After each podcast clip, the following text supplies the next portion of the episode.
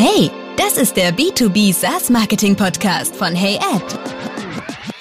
Der authentische Podcast über echtes Marketing aus der B2B-Welt. Hallo liebe Zuhörer, hier spricht mal wieder Maximilian Eiden, CEO und Founder von Hey Ad.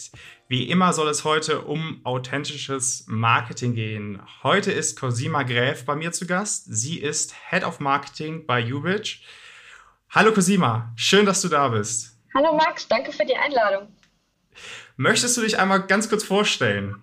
Ja, sehr gerne. Ja, wie, wie du schon sagtest, mein Name ist Kusima. Ich ähm, habe jetzt ungefähr zehn Jahre Berufserfahrung im Bereich B2B Software as a Service Marketing. Ähm, habe ganz klassisch äh, BWL an, an, der Uni studiert und ähm, ja, bin aktuell bei Hubert verantwortlich für, für den kompletten Marketingmix. Und ähm, ja, das ist das, was ich zurzeit so tue. Super, cool, danke. Ja, wir wollten uns ja heute mal so ein bisschen austauschen über das ganzheitliche Bild äh, von B2B-Marketing. Und da hätte ich auch die ja, erste Frage so an dich. Was denkst du denn so in der Perspektive auf ähm, Marketing und Sales gesehen? Woran liegt es, dass viele B2B-Unternehmen sehr äh, vertriebsgeführt sind? Ja, das ist eine ganz gute Frage. Es gehört natürlich irgendwie schon auch zusammen. Es kommt natürlich super auf den Vertriebsprozess an. Viele mhm. Software-as-a-Service-Unternehmen haben halt eben noch diesen klassischen Vertriebsprinzip, den Direct Sales Vertrieb. Und dementsprechend richtet sich darauf viel aus. Ähm, inzwischen ist es ja schon so, dass man eigentlich den ein bisschen mehr braucht, aber es gehört schon auch immer noch dazu und es ist auch sehr wichtig, also finde ich gerade im B2B-Bereich, ähm, weil sie einfach nah am Kunden sind und wenn du mich fragst, funktioniert Marketing im B2B-Software, also Service-Bereich auch nicht ganz ohne Sales.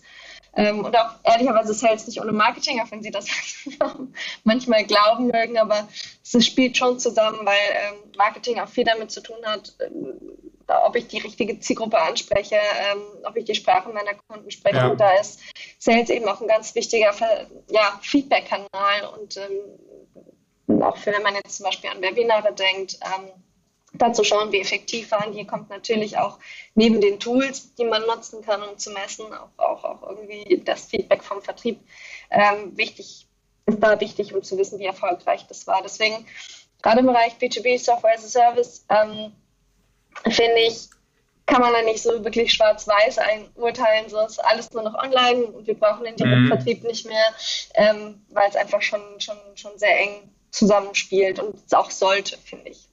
Ja, genau. ja, das stimmt. Das ist auch, ähm, finde ich, ein guter Ansatz, also dass Marketing und Sales wirklich zusammenarbeiten soll. Ähm, oft ist es aber so, dass ja die Abteilung äh, Marketing und Sales, sage ich mal, sehr entkoppelt voneinander sind, zumindest von ihrer eigenen Einstellung. Das ist oft, was ich so sehe. Das heißt so, dass ähm, Marketing so ein bisschen die Verantwortung immer zu Sales abgibt und auch genauso andersrum, so dass man dann immer sagen kann, okay, zum Beispiel, wenn die, die Lead-Qualität ähm, vom, vom Marketingbereich jetzt nicht so gut ist, dann muss es sozusagen am Sales liegen. Und wenn der Sales-Bereich sagt, okay, ähm, ja, die, die Lead-Qualität ist nicht gut, dann ähm, gibt man oftmals ja vielleicht auch dem Marketing, äh, Bereich Marketing einfach die Schuld. Und ich glaube aber, dass federführend zum Beispiel für, für die ähm, Lead-Qualität ist einfach Marketing. Also da sollte einfach Marketing verantwortlich für sein. Und ich sehe auch, dass, es, dass das Kaufverhalten von B2B-Käufern sich ja auch einfach verändert hat. Und von daher es auch so ist, dass, dass ich der Meinung bin, dass ja, B2B-Käufer in der heutigen Zeit durch Marketingprozesse in erster Linie auch begleitet werden sollten in ihrer, ja, in ihrem Kauffindungsprozess. Ja, ja, das stimmt schon, ähm, weil es ja auch die Hauptaufgabe natürlich irgendwo ist, die mhm. reinzuholen und dann dementsprechend auch dafür zu schauen, dass es eben nicht, nicht ähm, dass es wirklich Interessenten sind, die auch Interesse haben und nicht einfach nur, ähm, sage ich mal, was geklickt haben, weil es gut mhm. ausgeschaut hat, ähm, weil das ja im Endeffekt die die Qualität darstellt. Aber gerade da ist, finde ich, auch der Feedback-Kanal vom Sales ziemlich wichtig, weil mhm. wenn ich jetzt nach, ob, nach, objektiven KPIs zum Beispiel gehen würde, wenn ich jetzt eine Zielgruppe sehr gut definieren kann, ähm, Name ähm, der Firma, wenn man zum Beispiel eine Accountliste hat, es gibt ja den, den Account-Based äh, Sales oder auch Marketing-Ansatz, ähm, und, und, Titel, die man so normalerweise hat. Und von der Liste sieht alles super aus, aber das sind halt im Endeffekt doch dann nicht die, die entscheiden oder die, die, die es vorantreiben. Und das ist im Zweifel was, was die Sales besser sagen kann als jedes, jedes ähm, ja, CRM-Tool. Deswegen finde ja. ich da auch ähm, einfach der Dialog ziemlich wichtig, ähm, auch wenn man mhm. einen Webinar zum Beispiel hatte oder irgendwie klar, klar, am Ende sieht man es natürlich dann irgendwie auch vom Umsatz, wenn man, wenn man sieht, woher der Umsatz kommt, das ist ja immer schon ein ganz gutes Zeichen. Ähm, vor allem, wenn man dann auch weiß, wie groß so, sag ich mal, der, der, der Umsatz pro Lead ist. Ja. Im Schnitt weiß man ja auch immer, welche Quelle welche höherwertigen Leads bringt und so. Ähm, aber ja, doch, auch da ist der Dialog recht wichtig. Ich finde, das stimmt schon, ähm, dass man da häufig ganz gerne die Verantwortung immer so ein bisschen hin und her schiebt. Ich habe die Erfahrung gemacht, dass ähm, wenn man da den Dialog sucht als Marketing-Mensch, äh, dass man dabei sehr selten äh, geschlossene Türen, gegen geschlossene Türen rennt, sondern eigentlich immer eher ähm, ja, sehr offene Kollegen dafür hat. Ist mhm. natürlich jetzt, ich habe bis jetzt immer eher in, in mittelständischen Firmen ähm, gearbeitet, von ja. die Größe her auch ein bisschen einfacher, als wenn man jetzt an einen Großkonzern wie, weiß ich nicht, Salesforce denkt mit Leuten ja. überall auf der Welt. Ne? Das ist dann natürlich ein bisschen schwieriger, aber auch dafür gibt es natürlich Tools. Ne? Mhm. Und dann, dann wäre sozusagen noch die, meine nächste Frage so ein bisschen, weil da, da sehe ich auch oft so eine gewisse Intransparenz. Du hast ja so ein bisschen angesprochen, so, so die, die, die wirklich Transparenz über die wichtigsten Kennzahlen zu haben, so wirklich zu wissen, was mein Customer Acquisition Cost ähm, und, und mein Cost per Lead und so weiter und so fort. Um, oder, oder auch meine, zum Beispiel, wie lange dauert es, bis sich überhaupt äh, meine Kosten für den Kunden amortisiert haben. So, und das sehe ich oft, dass es oftmals äh, fehlt, diese Transparenz, das wirklich zu wissen. Was denkst du, was, was ist so der Hauptkernpunkt, ähm, was, was das Ganze ziemlich schwierig gestaltet? Sind sicherlich die fehlenden Tools. Also man kann das ja inzwischen alles echt super gut abbilden. Man muss es halt dann, dann auch dementsprechend machen.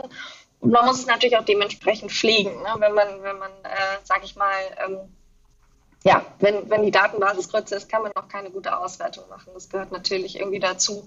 Ähm, das heißt, so eine gewisse Datenliebe muss auch in der Firma vorhanden sein, ähm, damit man halt damit auch ordentlich arbeiten kann. Und die Tools sind eigentlich, kommt so ein bisschen drauf an, manchmal so ein bisschen das Problem, wenn man denkt, so, ach, wir haben das ja irgendwie alles auch bis jetzt immer so gelöst, aber inzwischen hat sich das eigentlich geändert. Also die meisten haben inzwischen ein ordentliches CRM-Tool, ähm, was auch gute Analyse-Tools hat. Manchmal ja. muss man dann immer noch so ein bisschen, manchmal muss man sich so ein bisschen zusammenstöpseln mit seinen Google-Sachen noch und ein bisschen kreativ sein, aber inzwischen geht ja eigentlich digital, kann man eigentlich alles ganz gut abbilden. Mhm. Und, und ja, genau. ja.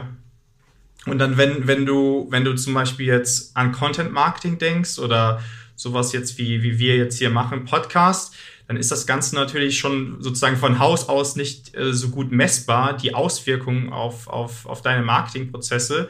Ähm, wie siehst du das Ganze, dass das ähm, ja, nur indirekt messbar ist und die Attribution eher schlecht zu beurteilen ist?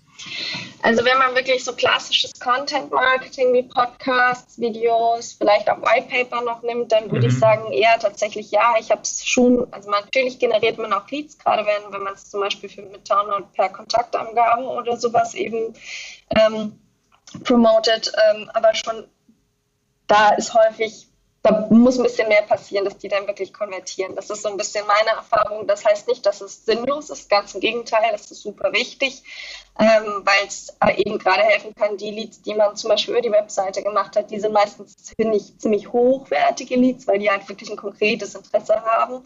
Sonst hätten mhm. sie nicht ein Formular auf der Webseite ausgefüllt. Ähm, je nachdem, was es für ein Webinar ist, wenn es ein bisschen mehr ins Produkt geht, kann da auch ein größeres Interesse schon mal vorherrschen, dass die einfach schon ein bisschen weiter im Funnel sind, ähm, die aber auch regelmäßig zu bespielen, weil je nachdem, was man eben verkauft, kann halt eben, ja, die, wie du schon sagtest, die Zeit zum Abschluss sehr lang sein und da ist das Nurturing einfach schon, schon nicht unwichtig, auch für den Vertrieb ehrlicherweise, um immer mal wieder was zu haben, womit man mal anrufen kann, ähm, mal Bescheid sagen kann, weil die natürlich auch immer wieder auf Vorlage die Sachen haben. Mhm. Das muss nicht immer nur rein automatisiertes Marketing Automation sein. Ne? Das kann auch einfach mal wirklich als Vertriebstool genutzt werden. Ja. Und denkst du, das Anforderungsprofil, so generell gesehen, äh, das Anforderungsprofil eines Marketers hat sich so in den letzten fünf Jahren äh, oder letzten zehn Jahren so verändert? Oder denkst du, die Anforderungen sind also in erster Linie gleich geblieben? Mm, also ich würde sagen, in den letzten fünf Jahren gar nicht so sehr, weil ich finde, Marketing mhm. ist schon sehr digital und sehr toollastig, schon seit längerem. Das ist jetzt in dem Sinne Anführungsstrichen nichts Neues.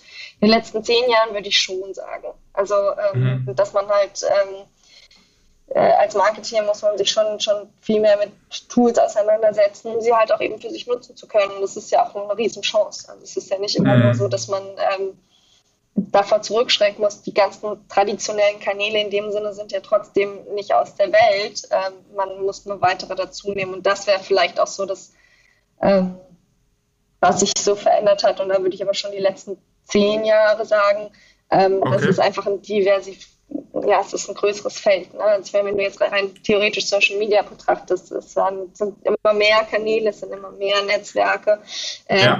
die man betrachten muss, um zu schauen, passen die für mich, will ich da aktiv sein, was mache ich da, wen bespiele ich da, muss ja eigentlich optimalerweise, je nachdem wie groß das Team so ist ähm, oder auch welche Tools man so hat, dann immer so die, die ähm, ja, Nachrichten dementsprechend so ein bisschen anpassen und ähm, das ist halt ähm, ja, ähm, ist aber dadurch auch ein bisschen besser messbar. Das finde ich eigentlich wiederum ganz schön. Und das würde ich sagen, hat sich auch verändert.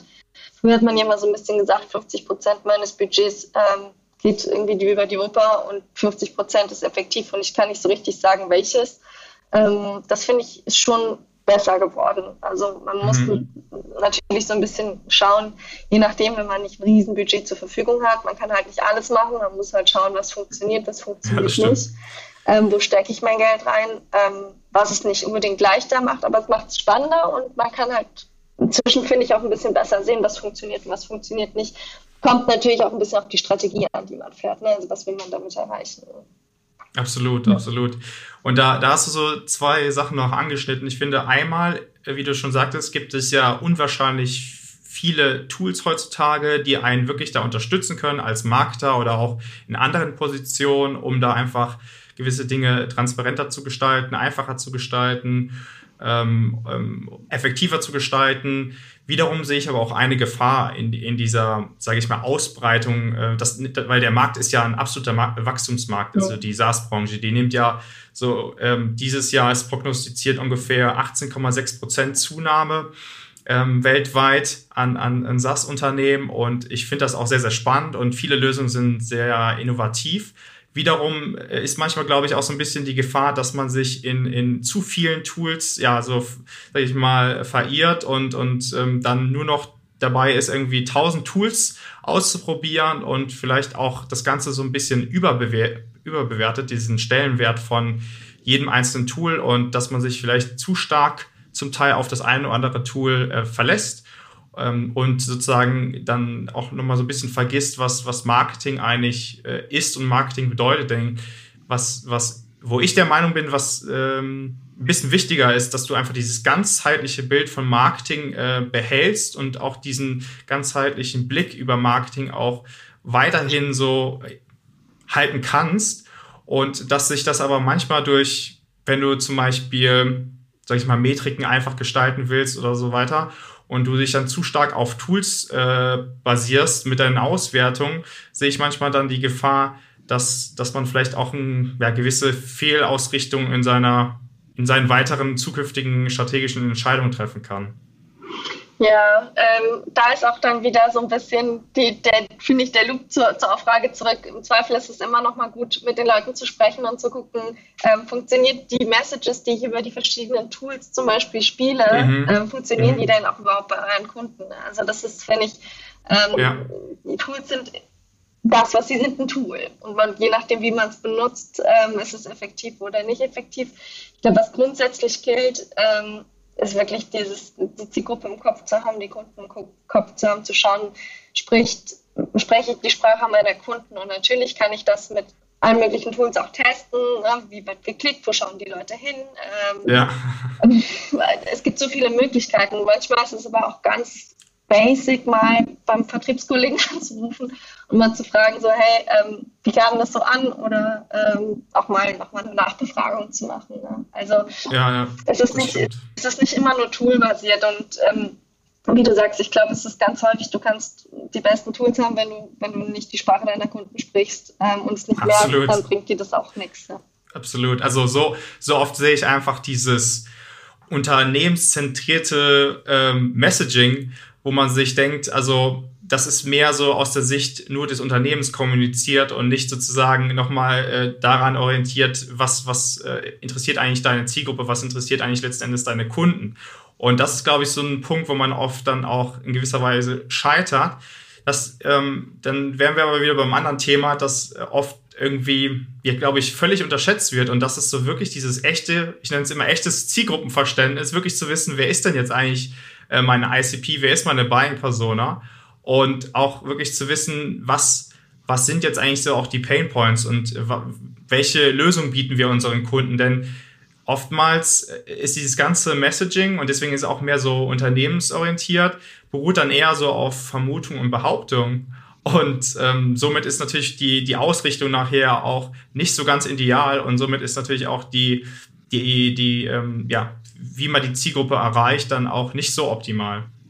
Ja, ja, das ähm, ist vor allem, wenn man das so genau definieren kann, dann, dann mhm. ist das genau das Richtige. Manchmal muss man aber auch da ein bisschen ausprobieren. Also zum Beispiel in meinem, meinem vorherigen Job hatten wir eine sehr klar definierte Zielgruppe. Da ja. war es in Anführungsstrichen relativ einfach. Da wusste ich genau, was sind, das sind die Medien, die sie lesen, das sind die Events, wo sie hingehen. Ähm, hatte einen sehr engen Grad zum Vertriebsteam. Ja. Das heißt, ne, das, das war so, da konnte man auch mit Tools viel erreichen, um dann halt wirklich die Message, die man hatte, zu optimieren. Ähm, mhm. Bei uns jetzt bei Uberage ist es tatsächlich ein bisschen in Anführungsstrichen schwieriger, weil wir ein sehr innovatives Thema haben äh, mit dem Thema Datenintegrität und Datensicherheit, nicht nur, nicht nur sage ich mal, Cybersecurity generell, was man ja schon ein bisschen länger kennt, ähm, aber man ähm, wir sind im Endeffekt so eine Horizontale und wer uns so einkauft, ist noch nicht ganz so klar, wie, wie jetzt, mhm. sage ich mal, äh, in einem Rechnungstool, wo man, äh, das man schon seit 20 Jahren benutzt. Ja. Das heißt, da ist es auch viel, wie, dass wir teilweise auch aus einer Branche zum Beispiel sehr unterschiedliche ähm, Buyer-Personas haben. Und da muss man dann ja. immer so ein bisschen ähm, ja, rausfinden. Ähm, deswegen ist da, finde ich, auch nochmal zum Anfang zurückzukommen, auch da wieder die Zusammenarbeit mit dem Vertriebsteam oder halt auch mit den Kollegen teilweise auch aus Customer Service oder sonst woher so, so wichtig oder zumindest der Austausch, weil sie eben einfach super viel über die eigene Zielgruppe und die eigenen Buyer-Personas sagen können. Neben dem, dass mhm. man natürlich in seine Tools gucken kann und schauen, wer tummelt sich so auf unserer Seite oder ähm, im CRM, was haben die so für Titel und so weiter und so fort. Ne? Ähm, das sind ja alles Infos, die einem helfen können, neben klassisch das Pre-Sales sich hinzusetzen und sagen, das ist das Thema, was gibt es da so. Ne? Es gibt ja viele Wege, äh, seine Infos zusammenzutrommeln und vieles ist halt ausprobieren. Ähm, einfach auch, um zu, immer wieder dann zu schauen, ähm, was funktioniert, was funktioniert nicht. Und da ist es auch mhm. meistens nicht ganz so einfach, wie man es immer hätte, dass man aufs Knöpfchen drückt und irgendwie die Analyse spuckt alles aus, sondern da muss man sich auch optimalerweise immer mal wieder mehrere Quellen angucken, um dann die Strategie gegebenenfalls auch ein bisschen anzupassen. Ja, ich denke aber auch, dass, dass das ist schon der erste Schritt, der manchmal auch schon ausbleibt, ist dieses echte Testen und Messen, so dass, dass, ähm, dass man dem Ganzen viel mehr ähm, ja, Wert zuschreibt, dass man sagt, wir, wir testen einfach vieles aus und dann können wir wirklich beurteilen, was gut funktioniert, was schlechter funktioniert und dann machen wir immer weiter und können das immer weiter optimieren. Aber äh, oftmals ist es, finde ich, auch so ein bisschen so, dass man relativ ähm, eingeschränkt ist von dem, was man schon ausprobiert. Und dann gibt es da, sage ich mal, nur drei Optionen.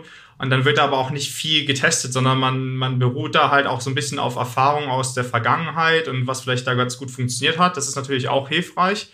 Aber gerade wenn wir ja nochmal von neuen Wegen, neuen Marketingmaßnahmen auch sprechen, wie zum Beispiel so ein, ja, ein Podcast-Format zu bespielen und, und auch diese neu, neueren Wege ähm, zu nutzen, dann ähm, helfen dir natürlich nicht so gut äh, Erfahrungen aus der Vergangenheit, sondern nur die Erfahrungen, die du jetzt gerade machst und was gut funktioniert.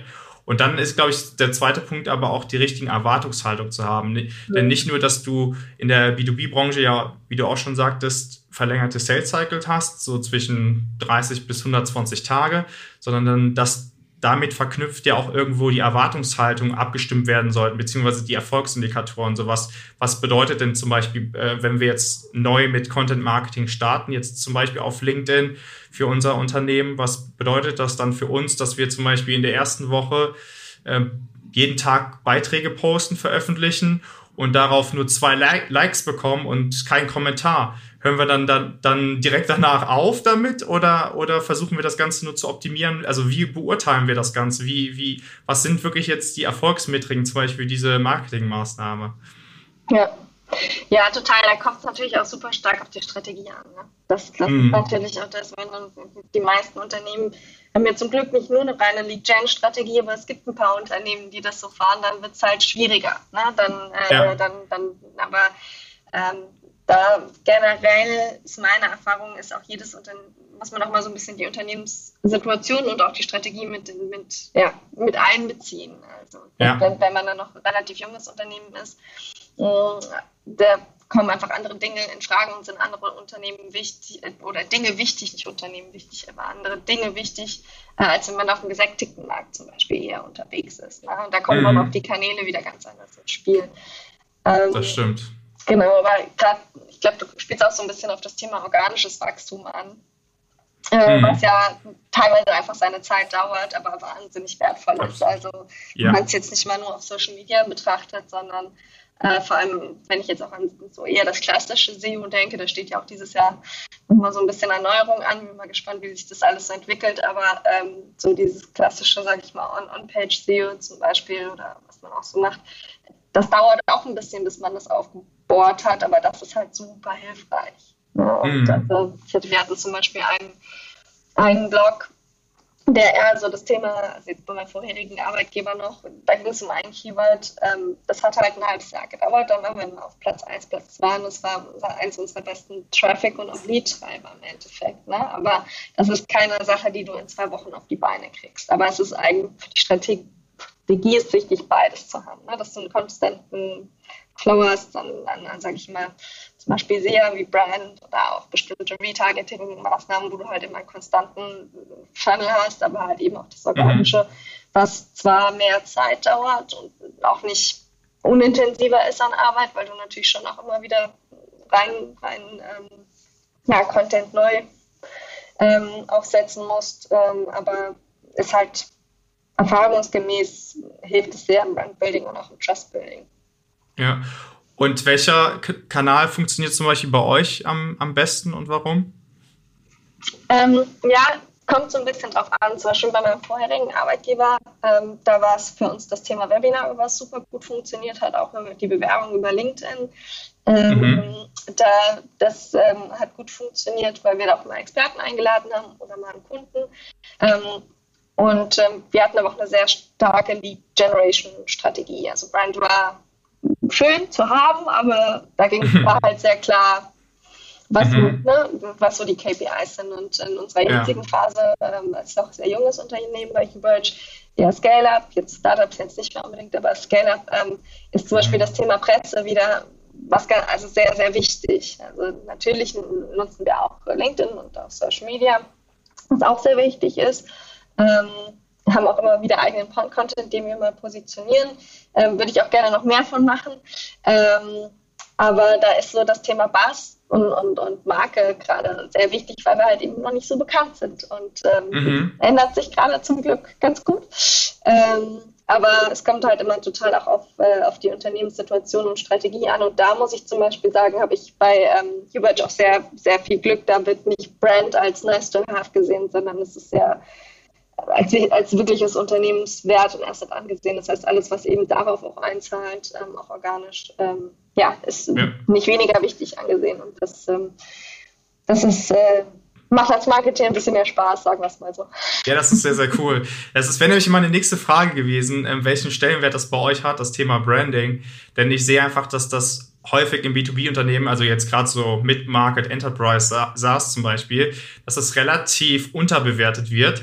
Denn am Ende des Tages geht es ja nicht nur darum, dass du Zielgruppenverständnis hast, dass du ein gutes Messaging hast, was ja kundenspezifiziert ist, sondern dass du auch wirklich an deiner Marke arbeitest, dass natürlich die, die Mehrheit deiner Zielgruppe dich auch kennt, dich wahrnimmt und dass du echte ja, Beziehungen aufbaust. Denn, und das ist auch wieder so ein bisschen das nächste Thema, aber wenn ich zum Beispiel deine Zielgruppe wahrnimmt auf LinkedIn, heißt es ja noch lange nicht, dass die da direkt dein, äh, dein 10.000 Euro Produkt kaufen werden, sondern das sind ja verschiedene ähm, Touchpoints in der Customer Journey, Und ich finde, da hat einfach, ja, dieser Brand Impact, würde ich es jetzt mal nennen, hat da schon einen größeren Stellenwert, um dann nachher, sage ich mal, auch zu einer Kaufentscheidung beziehungsweise zu einem Trial, zu einer Demo auch ja, beizutragen.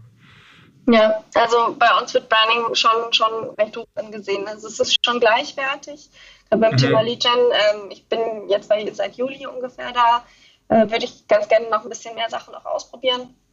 Ähm, aber so gerade Branding ist halt schon auch wichtig für uns. Im Preis ist zum Beispiel auch ein wichtiges Tool. Das war bei meinem vorherigen Arbeitgeber, ähm, war immer mal wieder, je nachdem, was es äh, ja, für, für, für Geschäftsführer oder so ähnliches gab, immer wieder mit unterschiedlichem Stellenwert betrachtet.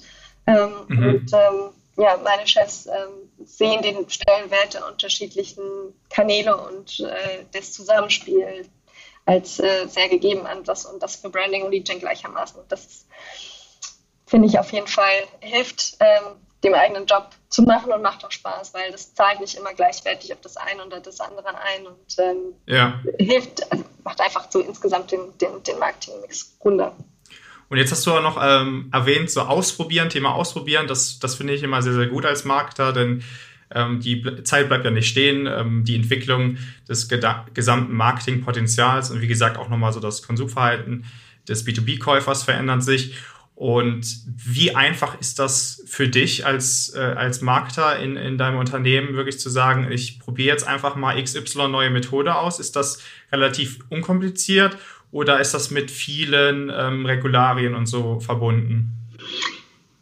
Da kommt es auch wieder auf die Unternehmensgröße drauf an, ne? auf, die, äh, auf den Status, ja. auf die Unternehmenskultur. Ich momentan bei YouVerge bin da sehr frei, darf immer mal wieder ausprobieren, ähm, wenn ich mich drum kümmere. Mhm. Und natürlich muss man, es muss natürlich schon auch mal so ein gewisses, ähm, ja, die Budgetplanung muss natürlich irgendwie schon ein bisschen dazu passen. Ne? Also man kann viel ausprobieren, ähm, aber man muss natürlich schon auch irgendwie eine gewisse Erwartungshaltung und eine Strategie haben, warum man das macht. Ne? Also ähm, jetzt einfach mal frei drauf loslegen, ohne jetzt zu wissen, warum ich das tue, das, das wird nirgendwo gerne gesehen. Das macht aber auch ehrlicherweise keinen Sinn, weil dann kann es nicht ja. erfolgreich sein. Ne? Also das ist ja. äh, das ist klar. Aber wenn man von, wenn, wenn ich von etwas überzeugt bin, dass das für uns funktioniert, ähm, dann darf ich das mal ausprobieren. Wenn es dann nicht funktioniert hat, dann muss ich halt lernen, warum es nicht funktioniert hat und dann kann man damit weitermachen. Also mhm. wir haben eine ziemlich, finde ich, eine sehr agile Herangehensweise an Dinge und das zieht sich generell auch durch und das Marketing dann genauso. Ja, ja, das, äh, diese, diese Option haben haben nicht alle. Manche ähm, werden halt, wie gesagt, da sage ich mal, ich will jetzt nicht sagen unterdrückt, aber ähm, da ist das Potenzial nicht so groß für, für Innovation, für einfach da mal zu sagen, okay, ich habe jetzt genau die, die Strategie mit, mit äh, diesen Zielen, die ich verfolgen will. Ich würde jetzt gern zum Beispiel wieder als Beispiel einen Podcast aufbauen. Und ähm, da ist es halt immer schwierig. Ich finde, als, als generell gesehen im B2B-Marketing als Marketer ist es halt oft so, wenn, wenn viele Dinge noch nicht so richtig ganzheitlich im Markt etabliert sind oder noch nicht so sehr gängig sind, dann ist es manchmal schwierig, diese Dinge einfach mal aufzunehmen und wirklich zu verfolgen, auch wenn man dann wirklich eine klare Strategie mit klaren Zielen hervorbringt, warum man das Ganze macht, mit welcher ähm, Intention und so weiter. Trotzdem ist dann oft die Herausforderung, dass, dass man da einfach, da sage ich mal, nicht das Go äh, der Entscheidungsträger dann einfach bekommt. Das finde ich so ein bisschen schade, aber man sieht schon einen klaren Wandel, dass zum Beispiel so ein Podcast-Format, das ähm, auch wiederum äh, Content Marketing zum Beispiel, auch auf LinkedIn, dass das jetzt einfach wirklich ja, an Fahrt aufnimmt, an Stellenwert gewinnt. Aber es braucht Zeit. Es braucht wirklich Zeit. Aber so ist es, glaube ich, generell im B2B-Marketing, dass, dass vieles Zeit braucht. Und diese Zeit muss man diesen Prozessen aber auch geben. Ähm, ich habe noch eine Frage. Und zwar, jetzt bezüglich, wir haben ja schon über organisches Marketing gesprochen, organische Marketingmaßnahmen und, und auch ähm, ja, bezahlte Marketingmaßnahmen. Wie siehst du das? Ähm, welche, ja, welche Option würdest du mehr Stellenwert zuschreiben? Also mehr die organischen Maßnahmen oder mehr äh, bezahlte Werbemaßnahmen? Äh, ich finde mal, das ist schwer, das pauschal zu beantworten, weil es kommt halt total drauf an. Jetzt auf euch bezogen, ne? Auf, auf uns euch. bezogen. Ja, es, ist, ja. es, ist, ein guter Mix. Es ist ein guter Mix aus, aus mhm. ähm, aus zum Beispiel Events, die sind halt meistens bezahlt. Natürlich versucht man einen Vortrag zu platzieren und nicht einfach nur einen Stand zu buchen, aber trotzdem mhm. ähm, ist das bei den meisten nicht möglich. Da muss man ein paar Euros in die Hand nehmen. Bei Webinaren ist es ein bisschen ähnlich. Ich kann meine eigene Reichweite nutzen. Das macht ja. auch Sinn. Ähm, aber je nachdem, wen ich erreichen will, macht es halt Sinn, dann nochmal ein bezahltes Webinar irgendwo dazu zu buchen. Ne? Ähm, mhm das sind halt solch, das sind solche Sachen, die, es ist ein Mix, ist ein Mix, was du für ein Ziel hast, für eine Strategie und wie auch deine Zielgruppe tickt und auch was du selber für eine Reichweite hast natürlich. Ne? Ähm, mhm. Das ist, wenn du über eine Zeit lang durch geschicktes, äh, Anführungsstrichen, Newsletter-Marketing ganz gute Basis aufgebaut hast, kannst du es besser steuern, als wenn du zum Beispiel ähm, noch kein Newsletter hast, weil es noch keinen Sinn gemacht hat bis jetzt oder so. Ne? Das ist äh, immer so ein bisschen auch darauf angepasst, was man, ja, was man gerade, in welcher Phase man gerade so ist ne? und was gerade irgendwie mm. Sinn macht. Aber es ist, Absolut. es ist nie das eine mehr oder das andere. Also klar, es ist immer schön, wenn man ähm, nichts bezahlen muss, aber so ganz ohne geht es halt auch nicht, finde ich. Das glaube ich auch. Also ich sehe, ich sehe halt sozusagen, kurzfristig gesehen ist, kann Paid Advertising großer, eine große Hebelwirkung erzeugen, beziehungsweise damit kann man, hat man auch die Möglichkeit für organische Maßnahmen, zum Beispiel Zielgruppen und Content auch zu validieren, was ja, ja über organische Maßnahmen auch wesentlich, wesentlich länger dauern würde, bis du dann sozusagen erst Feedback bekommst, beziehungsweise erste Ergebnisse hast. Da liegen wir ja eher so zwischen sechs bis zwölf Monate. Und, und das kannst du halt sozusagen innerhalb von 30 Tagen oder noch kürzerer Zeit über, über äh, Paid Social zum Beispiel dann wirklich auch validieren. Und das finde ja. ich so, ist das spannende Thema. Und wiederum sehe ich oft, dass, dass diese Methode Paid Advertising oft in einem Rahmen äh, verwendet wird, was so ein bisschen zeigt, dass, dass ähm, ja, das Kanalverständnis nicht so ganz da ist. Ich sehe also häufig diesen Fehler, dass, dass man sozusagen Google mit LinkedIn, mit Facebook sozusagen alles über einen Kamm schert und das ja. Äh, sozusagen miteinander vergleicht. Und dass man dann zum Beispiel ähm, davon ausgeht, dass zum Beispiel deine Zielgruppe auf, auf LinkedIn in der Awareness sind, dass die wirklich schon aktiv nach einer Lösung suchen, dass die wirklich schon wirklich sich auch bewusst sind über ihr eigenes Problem. Doch das ist ja nicht so. Ja, da kommt natürlich auch ein bisschen, zum Beispiel Content das ist das Beispiel. Du kannst für den ganzen Funnel ganz unterschiedlichen Content anbieten und den kannst du mhm. ganz unterschiedlich vermarkten. Ob mhm. äh, na, ne, über die eigene Website oder über extern. Wenn ich jetzt meine Produktbroschüre beim Handelsblatt bewerbe, ich weiß nicht, wie viele Leads ich da kriege.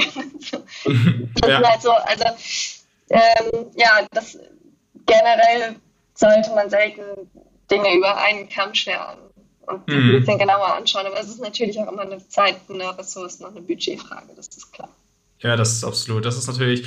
Und was, was wäre, also jetzt generell gesprochen, ähm, was, für welchen Kanal und für welche Maßnahme ist jetzt vielleicht ein bisschen schwierig, das jetzt spontan so zu beantworten, aber vielleicht kannst du es ja beantworten. Für welchen Kanal, für, für, für welche Maßnahme würdest du dich entscheiden, wenn du nur 2000 Euro Budget pro Monat zur Verfügung hättest? Äh, auf meine jetzige Situation bezogen. Genau. Also, weil genau. das auch da bin ich wieder so ein bisschen dieses, je nachdem, bei meinem alten Arbeitgeber hätte ich es wahrscheinlich anders beantwortet. Ne? Mhm. Ähm, auf meine jetzige Position bezogen würde ich auch mich nie nur für einen Kanal entscheiden. Okay.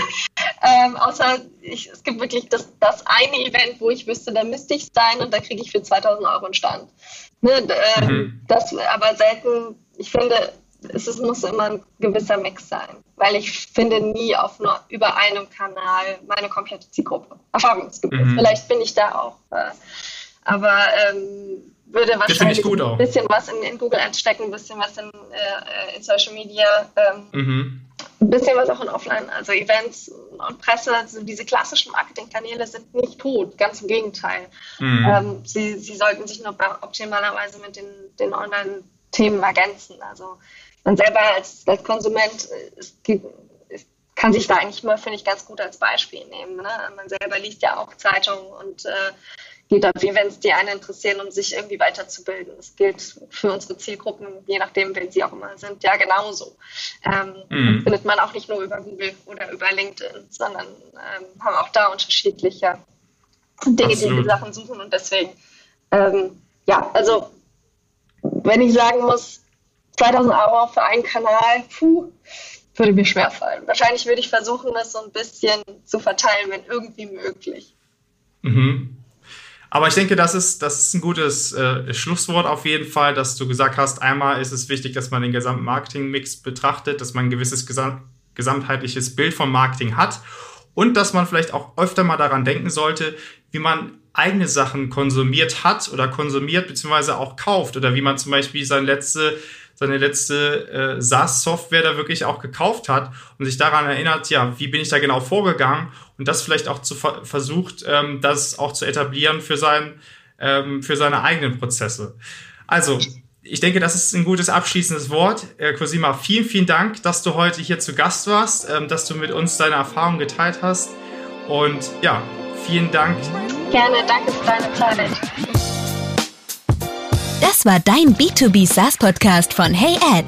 Danke fürs Zuhören. Wir freuen uns, wenn du beim nächsten Mal wieder mit dabei bist.